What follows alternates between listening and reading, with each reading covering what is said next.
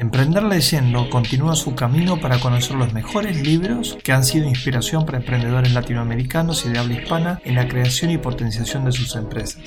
Bienvenidos a Emprender Leyendo.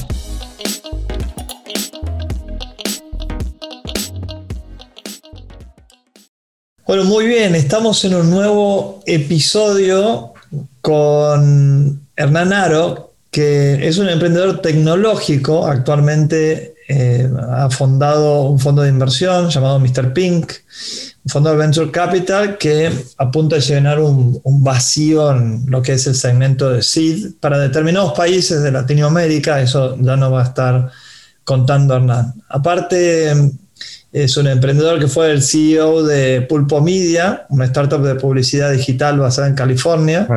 CEO, eh, perdón. dale. No, pero CEO, pensé que dijiste CEO. No, no, CEO. Ay, perdón. Te, jodí todo. te jodí todo. Voy de nuevo. Bueno, vamos de nuevo. Perdón, ¿eh? pero no quería dejar de eso y después un Tranqui, tranqui.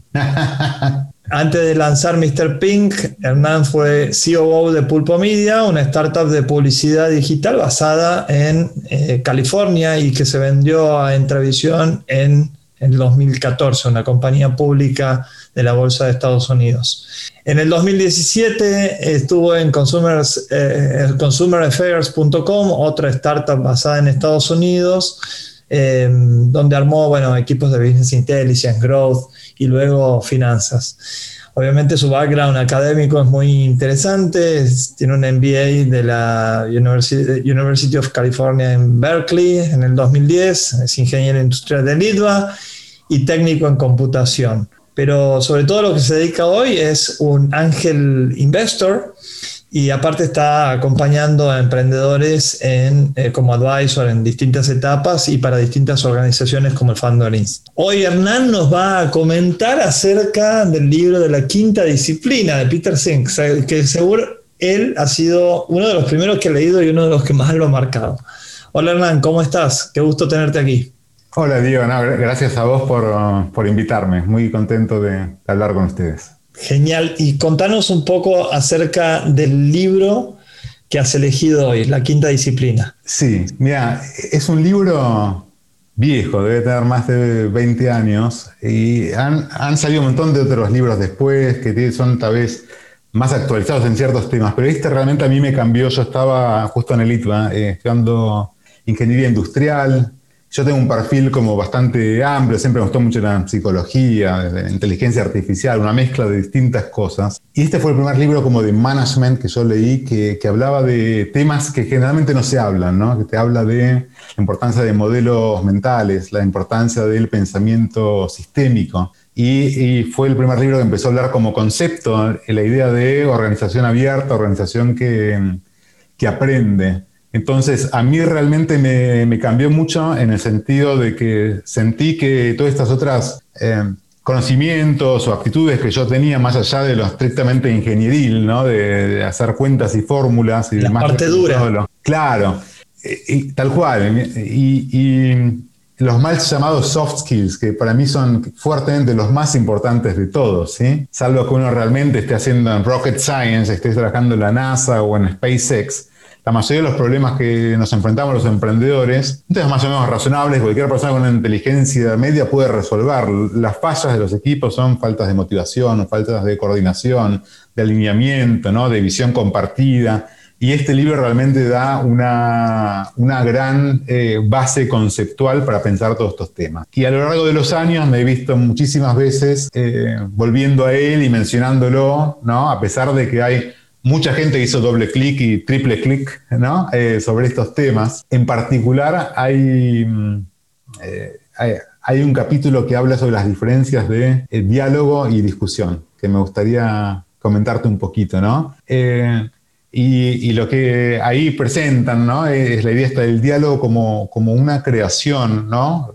Compuesta, con más como esto las co-talks. La idea es co-crear, ¿no? Cuando uno dialoga, y creo que el libro mismo hace una, una referencia a temas hasta antropológicos, ¿no? De las tribus, cuando se ponían a, intercambiar ideas y sumar, ¿no? En el diálogo uno busca ser divergente, amplificar, ¿no? Decir sí y te sumo, como, como estamos haciendo nosotros en esta charla. Y, tiene una función, una función clave y a veces en el estrés, en las corridas, eh, como líderes perdemos un poco de, vista que hay que dejar lugar al diálogo, que es distinto que la discusión. La discusión es una guerra, ¿no? Es una batalla por ver qué, cuál es la idea que prevalece al final del día y es naturalmente convergente. Y, está bien y tiene su momento y tiene su lugar, ¿sí? Y hay que saber balancear los momentos divergentes de diálogo, los momentos convergentes de discusión para poder llegar a buenas decisiones, incorporando ideas y bueno, eh, y, y, apalancándose en toda esta organización que uno arma, sea una startup o sea una empresa más grande, sea más establecida, para enriquecerse con las visiones del resto.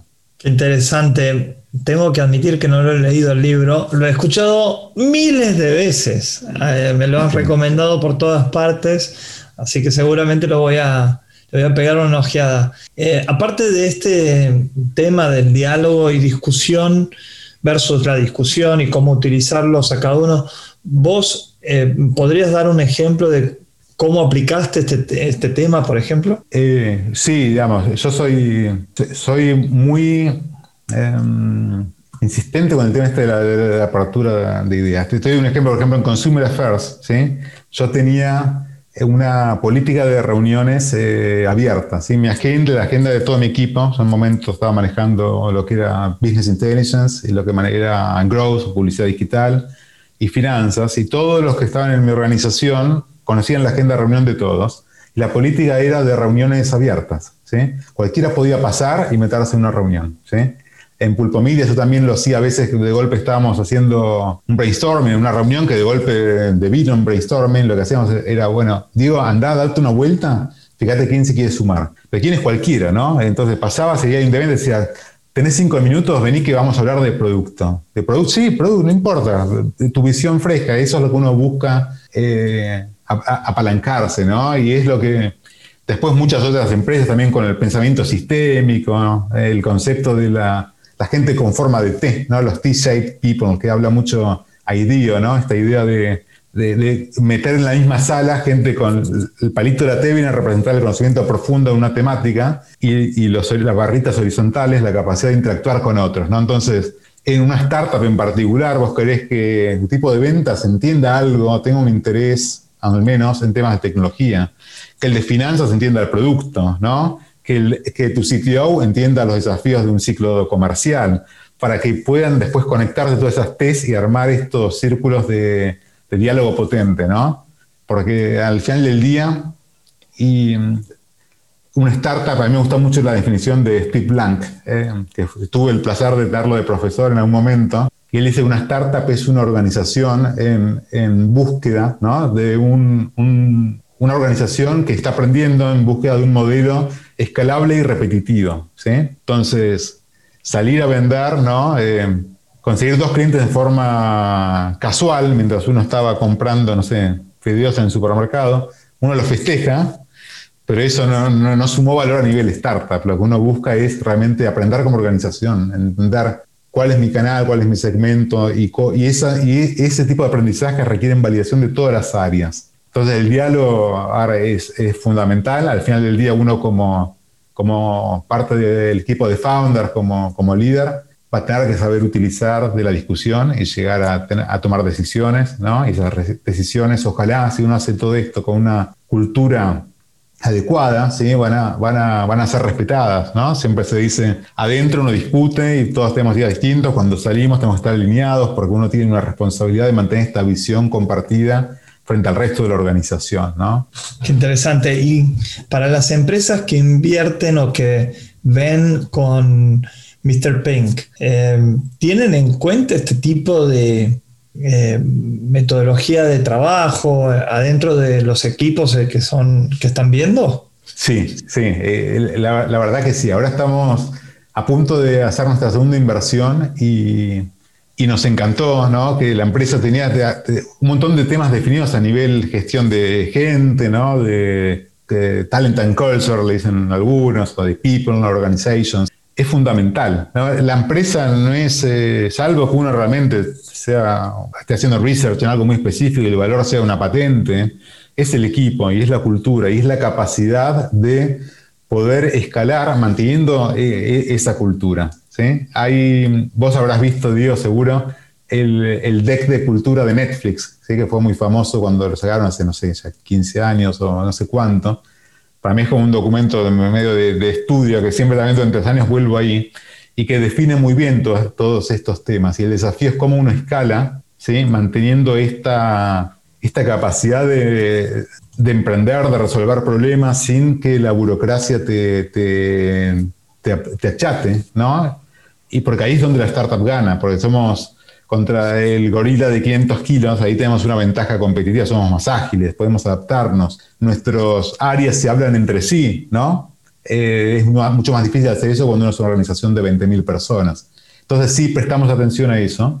Y también, yo acuerdo cuando vendimos Pulpo Media, había un, grupo de private equity que estaba haciendo como el due diligence estratégico, asesorando a la empresa que nos compra, y ellos también le dieron mucha atención, ¿no? Yo iba tímidamente con mis slides de cultura, de, qué miramos, cómo manejamos los equipos, cómo compensamos a la gente, y para mi alegre sorpresa, a ellos les encantó también, y les llamó mucho la atención. Mira qué interesante. ¿Qué otros aprendizajes has tenido en el libro La Quinta Disciplina que los, em, que los emprendedores deberían tener en cuenta? Sí, La Quinta Disciplina fue de los primeros libros que empezaron a hablar de pensamiento sistémico. ¿sí? Y eso también me ha sido muy útil a lo largo de, mi carrera en distintos momentos. y, lo que sucede es, la mayoría de los procesos naturales, ¿sí? incluyendo a los hombres y sus startups y empresas, ¿no? que somos eh, organizaciones biológicas al final del día, ¿sí? se guían por, por, por, mediante procesos o desencadenamientos que suelen ser más exponenciales o logaritmos que lineales. Es algo que naturalmente a la mente humana le cuesta mucho entender. ¿no? Eh, por ejemplo, Bitcoin, yo he sido el, eh, un fanático del blockchain como tecnología transformadora desde hace muchos años. Y parecía una locura cuando el Bitcoin valía 100 dólares que un día pudiera llegar a valer 50 eh, mil, porque es exponencial. Uno dice, bueno, vale 100, tal vez, tal vez va por 3, ¿no? por 3 es, es lineal, pero ya pensarlo por 10 o por 100 a la mente humana es como, como, como muy complejo. Y, cuando uno entiende las dinámicas que hay por detrás de los sistemas, de cualquier sistema, y ahí aparecen los círculos, por ejemplo, virtuosos de, retroalimentación positiva, ¿sí? o, de balanceo, que sea el, opuesto. Uno puede empezar a entender, por lo menos darse cuenta de las limitaciones que tenemos a veces y cómo en general nos manejamos en cierto rango, donde las curvas parecen ¿no? Eh, que tal vez son lineales, pero en realidad es el principio de algo que después puede ser así.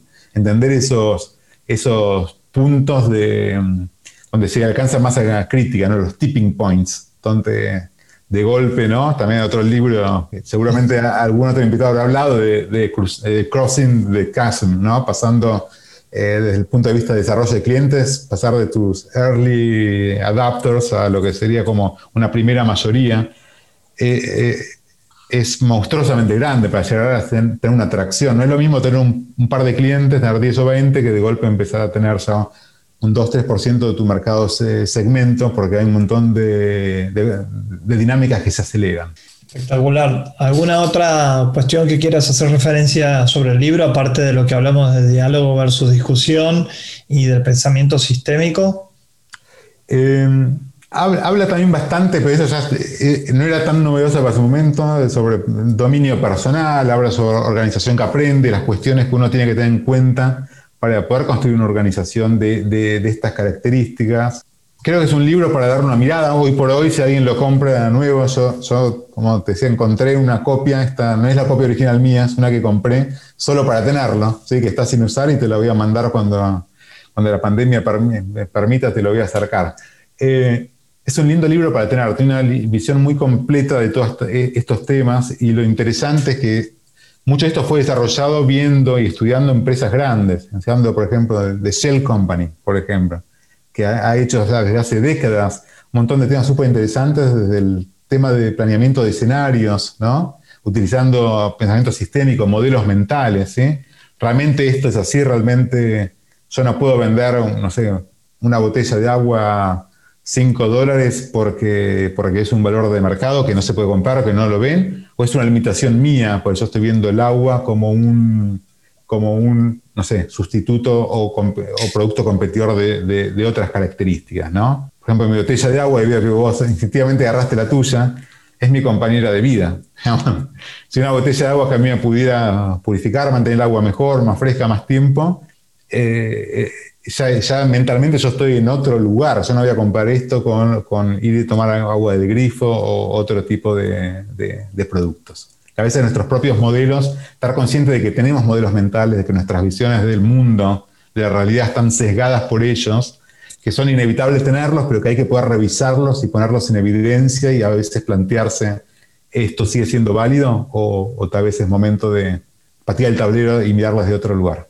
Súper interesante. Y el, a pesar de que se escribió hace 20 años, vos le, eh, ¿en cuánto crees que tenga vigencia todos estos puntos que estuvimos conversando? No, total, total.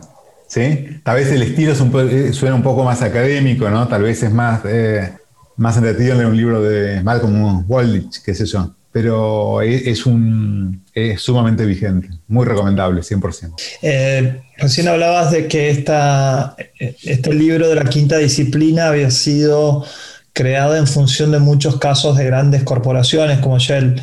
Em, ¿A vos te ha servido también verlo para startups y en diferentes estadios? Sí, totalmente. Mi, experiencia en startups, siempre en estadio lo que sería un SID, un, un SID Serie A. ¿sí? Yo he estado en empresas desde casi cero revenue hasta eh, cerca de 100 millones años. ¿sí? Y los problemas son siempre, siempre los mismos. ¿eh? Rara vez el problema era necesitamos contratar mejores ingenieros o, el problema, no sé, necesito un erudito del marketing que me arregle el, sales deck. ¿no? Los problemas son coordinar, alinear, motivar, ¿sí? contratar a los mejores, retenerlos, asegurarte que las áreas colaboren entre sí. ¿sí? Y son todas temáticas que aborda, aborda, aborda el libro. ¿sí? Y en una startup, en estos estadios iniciales, como lo, que fue mi experiencia, uno ve todos estos temas eh, pasando muy rápido, ¿no? Porque yo recuerdo en, Pulpo, yo por temas de, cultura y de, asegurarme que, estemos todos alineados, la última función que yo solté fue la, de recursos humanos. ¿sí? Yo contraté director financiero, de operación, todo antes de recursos humanos, porque para mí era clave y me da pánico soltar recursos humanos y de golpe darme cuenta un día que la cultura había cambiado, porque por más que vos seas el CEO o el COO o lo que fuere, uno no, uno no define la cultura empresarial eh, en un pizarrón, ¿no? Eso es nada. Un pizarrón es un pizarrón, la cultura vive en la mente de todas las personas que forman parte de, ese grupo humano y se refuerza, ¿sí? con la repetición de, valores, ¿sí? con, las acciones observables que van en línea con los valores internos de cada uno de los líderes. Y, la cultura se expande, se, autoprotege y se expande también como, es como un virus, de alguna manera. La buena cultura es contagiosa, la mala cultura también lo es, y ahí entra todos estos modelos sistémicos que hablábamos antes. Si uno mete demasiadas manzanas malas, ¿sí? eso se puede expandir mucho más rápido y de vuelta, no es lineal, puede ser exponencial. Si uno se descuida como líder y dice, mira, son mis valores, están acá en el slide deck, eh, recursos humanos, entrega una copia cada vez que alguien entra y no mira más y de golpe una startup que en un momento pasó de ser 20 a ser 60, ¿sí? Si pasaste de 20 a 60, dos tercios de tus personas son nuevas, vienen con sus culturas, con sus modelos, con sus ideas, traídos de otras empresas, de otras startups o corporaciones. Y si uno no se fija de agarrar esto a tiempo, puede ser muy tarde. ¿no? Qué importante lo que comentas. Eh, mi amigo y, mentor principal que tenía en mi vida, más allá de mi papá, se llama Pablo Saubidet, eh, presidente de IPLAN Argentina, y decía que CEO era por las siglas Chief Enthusiasmator Officer. Absoluto, absoluto. Y yo en una de mis primeras startups trabajé con el, con el hermano, con Iván Sauguet.